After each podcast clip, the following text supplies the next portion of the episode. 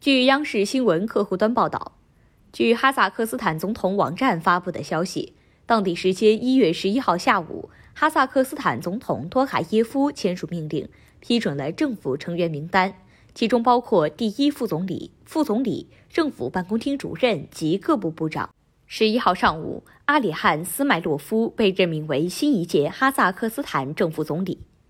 依照托卡耶夫的相关指示，新政府将在三周内制定2022年政府行动纲要，计划于二月举行的政府扩大会议将审议这一文件。